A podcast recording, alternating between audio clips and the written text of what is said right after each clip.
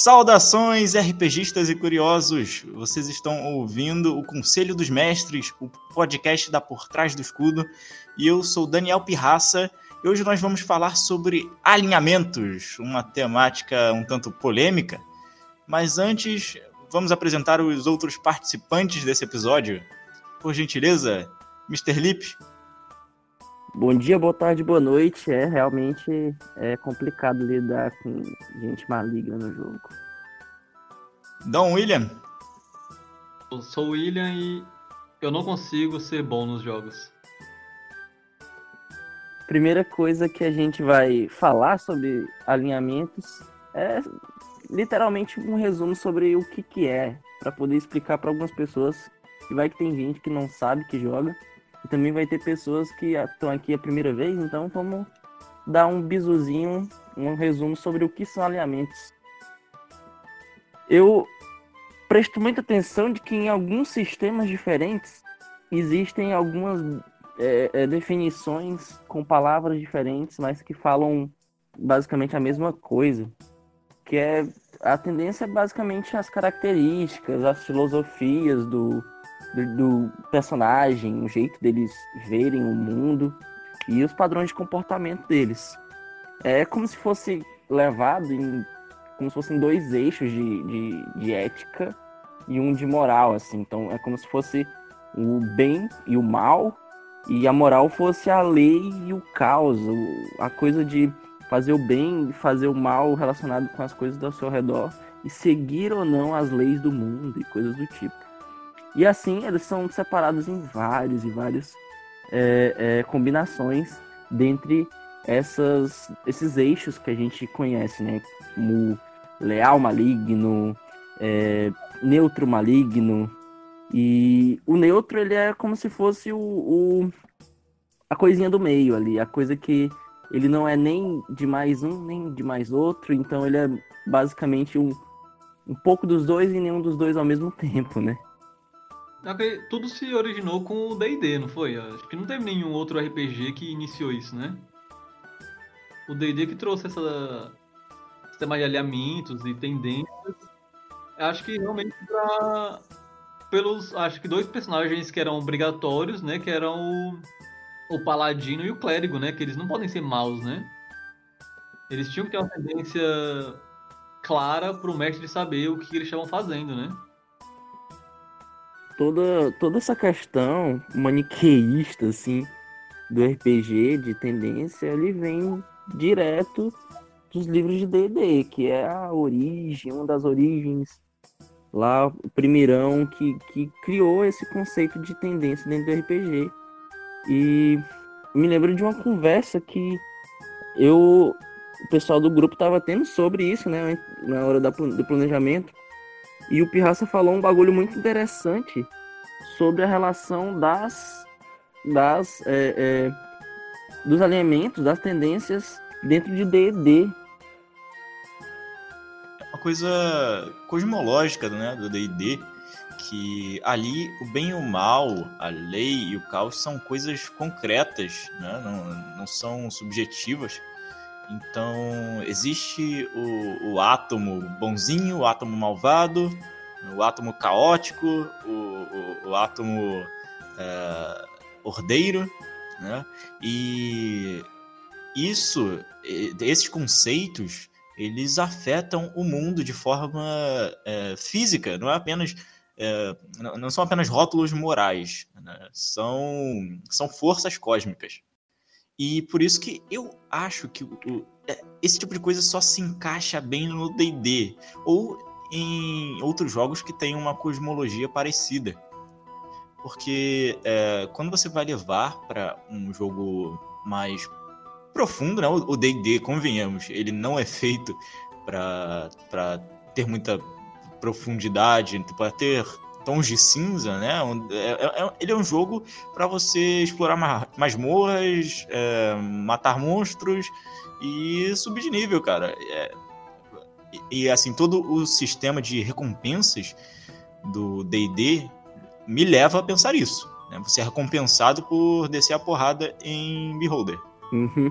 Você ganha XP por conta disso. É, tem, é, é, quando realmente essa questão que parece ser mais. É, é, como é que eu posso dizer? Não palpável, né? Ele é realmente diretamente levado na mecânica do jogo, né? Tipo, ele é, ele é algo realmente direto dentro do que você pode ter e não ter dentro das, das suas limitações de, sua, de seu alinhamento, de sua tendência. Acredito eu que a, a última edição do D&D tenha tirado bastante dessas limitações, né? Porque é, eu nunca fui um grande jogador de D&D, tá? Mas pelo que eu sei, o clérigo e o paladino, eles não podiam ser caóticos, não podiam ser maus. Então, é, cara, é, é um fator limitante mesmo, é um... É, são conceitos que afetam as mecânicas diretamente. E a gente não pode deixar é, isso ser visto só como conceitos morais. É, no DD, em jogos similares, bem mal, lei e caos são, são tangíveis, entendeu? Mas é. Pra mim, o. Quem mais se beneficia disso é o mestre, até, porque o mestre iniciante ele consegue pensar em uma aventura vendo a tendência dos personagens, né? Muitas vezes o mestre cria uma aventura em que você tem que salvar uma princesa e a tendência de todos é mal e, mali e, e caótico. Aí não serve de nada, é, né? A galera vai roubar a recompensa e deixar a princesa morrer. Tá certo, mas eu acho que esse problema ele pode ser facilmente resolvido com uma sessão zero. Uma breve explicação do que vai ser a, a, a sessão, né? É, é se é algo heróico, explique a vibe para os jogadores, certo? É, eu já vi muita gente que escolhe um, um alinhamento, né? E do, no decorrer do jogo age de forma completamente diferente. É, o que está na ficha ele não vai limitar é, o, o que o jogador vai fazer, principalmente quando ele quiser fazer merda, entendeu? É claro que aí o mestre tem que dar alguma penalidade, punir, aí eu já acho chato, entendeu? Eu acho que o jogador tem que, tem que ter bom senso e todo mundo tem que saber qual é o objetivo daquela sessão, qual o tipo de campanha que se quer jogar é, e cooperarem para alcançarem a, a, diversão de todos. E até que eu acho até porque acho que foi por isso também que a tendência ela não e o alinhamento é a mesma coisa, né? Eles eles não têm nenhum bônus, nada na na mecânica do jogo, né? Na verdade tem. Na verdade tem. É, por exemplo, se um algum, por exemplo, se o, o clérigo ou o paladino é, acabarem quebrando seu código de conduta, eles podem até mesmo perder todos os seus poderes. Isso é uma sacanagem, entendeu? Porque o, o paladino ele não tem culpa, ele foi certamente ele foi enganado na hora que ele fez esse juramento. ele, foi de boa, ele falou assim: Eu vou ajudar essas pessoas. E quando chegou, o Deus tirou dele os poderes dele, entendeu? Isso é uma palhaçada. Mas isso aí é coisa da 3.5, se eu não me engano. Tormenta também tem essas coisas. Uhum, é, mas na quinta edição, como eu já disse, eu não sou nenhum, nenhum expert em D&D, porque é um sistema morto. É, não, mas é... não, é assim, ele, o paladino, ele tem um juramento. Ele não precisa ser ordeiro, não precisa ser bonzinho. Ele tem um juramento. Ele tem ali um, uma coisa que é, que, é, que é, é, dá, é o que dá poder a ele, entendeu? A partir do momento que ele quebra aquele juramento, seja qual for, é, ele, ele perde seus poderes. Não sei se tem algum jeito de, de recuperá-los, deve ter, né? Mas é, é, basicamente isso. Aí já não entra mais só não entra mais nessa questão de alinhamentos, entendeu? Porque eu, eu achava uma bosta. Não, é por isso que acabou, acabou acontecendo o estereótipo de paladino pau no cu, né? Que é o cara que, que vai ferrar com todo mundo se tiver chance de ver alguém roubando. Pronto, o ladino com o paladino na, na mesma no mesmo, na mesma trupe não dá É o certo. cara que ele não tá satisfeito em se dar mal, ele quer o grupo inteiro junto com ele, sabe? Ele quer que todo mundo vá. Não, mas aí a gente entra nos estereótipos de classe, isso aí é temática para outro episódio. E eu acho que, mesmo os estereótipos, eles ainda têm coisas a oferecer, desde que sejam é, bem, bem aproveitados pelo jogador. Comentando a, a ressalva de que é, quem mais se beneficia desses alinhamentos são jogadores iniciantes, né? Que não, não conseguem criar personagens complexos ainda, não conseguem criar os backgrounds dos personagens para eles interpretarem e esses alinhamentos ajudam, né? No começo. Você é bom e você é leal, então eu vou fazer isso. Vou... Ele não, não precisa tanto é, encontrar aquele personagem dentro dele, né? Eu entendo seu ponto, mas é o seguinte: é, o D&D ele não é algo que exige muita complexidade do seu personagem, convenhamos, né? É, principalmente a quinta edição, que é um negócio quase Não, depende da aventura também. A- a- Essa coisa está mudando, vai. Sim. De- Depende, depende do mestre, né? No- final das contas. Mas eu tô falando aqui do, do sistema, do sistema em si. O que, que ele recompensa? Ele recompensa quem pega o martelo e desce na cabeça do Goblin. Certo? Que é quem ganha XP. É, toda a complexidade, toda a- a- a densidade emocional, os conflitos é, éticos que aparecem, cara, eles são, são coisas que o- o- os jogadores e o mestre acrescentam. Né? É, a base do sistema é, é, é outra. Mas, é, sim, é importante para algumas pessoas ter sempre esse, esse norte aí. Só que é, eu vejo como uma coisa absolutamente opcional, porque ela própria pode é, se colocar essa, essa limitação, entendeu? Não precisa ter uma regra no sistema para isso. Não é muito opcional. Ela só é realmente feita só por em clérigos e paladinos, né? Como já é uma tradição já do sistema, né? Mas em qualquer outro personagem que você cria tendência, e eu não conheci nenhum mestre que me, que me pedisse claramente para me especificar qual tendência eu era. É, aí entra no, no, na seg- no segundo tópico da gente. Se vocês usam ou não a, a- essa dinâmica de tendência e de alinhamento nas mesas que vocês narram. Nem fudendo. Eu acho uma bosta. Cara, eu confesso que eu não uso não, viu? Pois é, cara. Eu sou o seguinte. É, exatamente, depende muito do jogo que eu tô jogando. Alguns jogos eles estão ligados mecanicamente às tendências, como é o Tormenta que eu narro. Então, tipo, por exemplo, tem itens que você só consegue pegar se você for de tal tendência. Entendeu? Então, tipo, eu prefiro deixar como tá.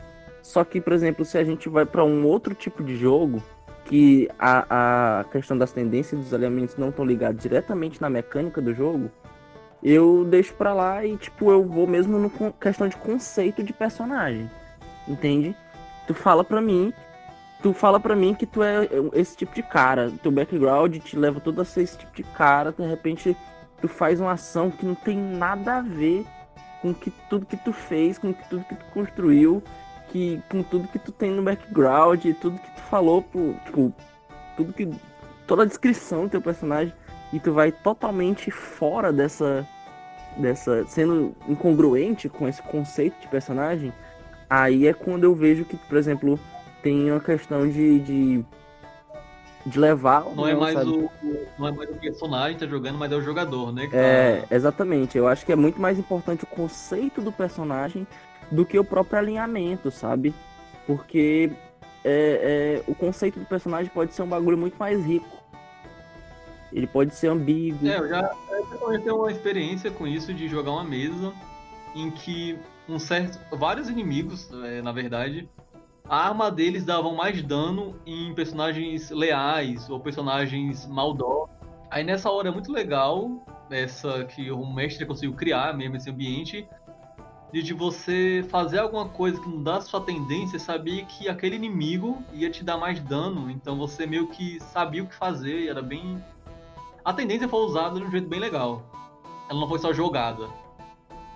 Ah, vamos deixar claro aqui que o tempo todo, gente, o tempo todo aqui, tudo que a gente falar é, são nossas opiniões, tá? Não são verdades absolutas. E vocês podem discordar e devem discordar se caso acreditem. Então vai lá na página e manda, manda direct lá, pode reclamar no direct, comenta no, comenta no, no link do, do, dos podcasts, vai lá no, no Spotify, comenta no Spotify também. Então, eu não acho que o, o, alinhamento, de forma geral, favorece o jogo de nenhuma maneira. É... Mas é um elemento que faz parte da cosmologia do DD. Do DD. Do DD, repito. É... E jogos similares, né? É... Por exemplo, o próprio DCC, que eu jogo bastante, que é o Dungeon Crawl Classics, é um jogo na pegada old school, mas que tem alinhamentos é, eles são eles são importantes pro, pro cenário, mas é, não são uma coisa que eu gosto. Eu não consigo curtir essa ideia, entendeu? Porque eu acho limitante, eu acho que eu conheço o meu personagem e eu não preciso de, de uma regra precisar encaixar o meu personagem em um, uma categoria que o jogo me impôs. Por isso que eu não uso em lugar nenhum esse negócio de tendência. Eu acho que o, o personagem ele precisa ser consistente, isso é claro. É, quando o jogador ele toma atitudes que não são coerentes com toda a história que ele, ele criou, toda a trajetória dele até ali.